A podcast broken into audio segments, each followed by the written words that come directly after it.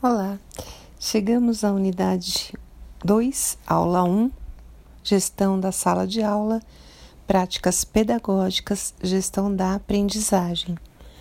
Unidade 2, primeiro passo, aprofundando o conhecimento. Seção 1, o papel das interações. Título da unidade: A garantia das condições de aprendizagem para os alunos. Nossa proposta vai ser o que um aluno precisa para aprender na escola?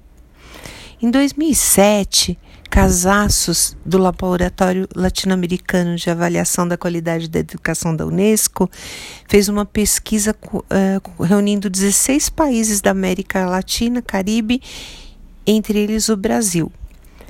Com base na análise de resultados e os perfis das escolas, essa pesquisa sistematizou as principais características de instituições escolares que favorecem o desempenho dos alunos, ou seja, que características fazem com que o meu aluno aprenda. A maioria dessas características foi da infraestrutura.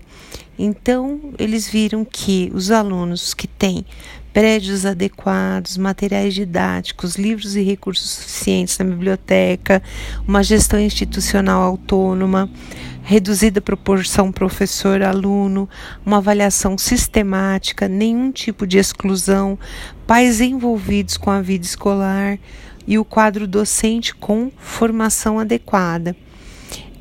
São princípios que irão colaborar com a aprendizagem desse meu aluno. Né? Vamos retomar alguns conceitos, por exemplo, até chegar no nosso plano de professor, plano diário, nosso planejamento de aula para o semanário, nosso planejamento do dia, da nossa aula. De onde que ele vem? Vocês lembram? Vocês se recordam? Desde a primeira aula, a gente vem falando do macro até chegar dentro da sala de aula no professor. Então, a gente vem lá do Ministério da Educação, lá no, do MEC, para a Secretaria Estadual da Educação, para a Secretaria Municipal de Educação, o PPP da escola, o Plano Anual de Ensino, e aí o nosso plano, o nosso planejamento de professor. Lembrem-se que no PPP da escola, ele já é feito todo fundamentado, baseado na legislação vigente, na LDB, na Constituição de 88, o que preconizam essas leis, e nos parâmetros curriculares nacionais, nas diretrizes curriculares nacionais e, sobretudo, na BNCC, que é a Base Nacional Comum Curricular e suas competências, né? Que decisões que um professor precisa tomar em sala de aula, né? O que, que é a postura de um professor? O que, que nós precisamos fazer na sala de aula? Nós precisamos pensar: quando o aluno realiza as atividades sozinho, ele aprende mais? Reflita a respeito dessas perguntas que eu estou fazendo para você. Quais as atividades devem ser feitas em grupo? Tendo por volta de 30 alunos em sala, com quantos membros um grupo trabalha bem, sendo crianças de 9 anos, por exemplo? Eu vou fazer grupos de 3, de 5, de 10. Nas atividades de matemática o, e o grupo da, de língua portuguesa, eu separo ou não? Os grupos que já trabalhavam com matemática, eu separo, eu faço um outro grupo, é um outro tipo de aprendizado. A ciência didática evoluiu demais nesses últimos anos, né?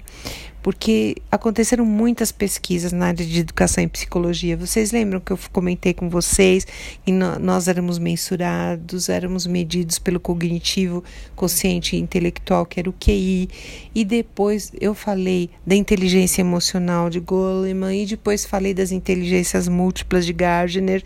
Então, vocês percebem o quanto a educação e a psicologia avançaram nessas questões?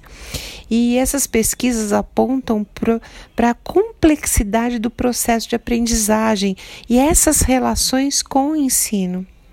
Sem uma concepção de aprendizagem, pode ser que a gente incorra num erro de que o ensino, a aprendizagem fique centrada apenas no professor e a gente desconsidere a participação do nosso aluno enquanto sujeito da sua própria aprendizagem. Precisamos ficar muito atentos em relação a isso, para que o professor não fique como detentor do saber, né? O estudo de alguns autores clássicos permite avançar desse ponto, reconhecendo qual que é o papel que o aluno tem na sua própria aprendizagem e, sobretudo, identificando os processos de aprender. Esses estudos eles vão permitir que o professor não seja mais visto, como eu falei para vocês, única fonte do saber da sala de aula, o, de, o detentor do conhecimento, a única fonte de conhecimentos da sala. Mas ele vem também com participação, coautor da vida desse aluno, desse, dessa aprendizagem desse aluno, né? Ele vai contar é, para esse discente dos seus saberes, das suas experiências e aplicar suas estratégias e as estratégias dos próprios alunos também.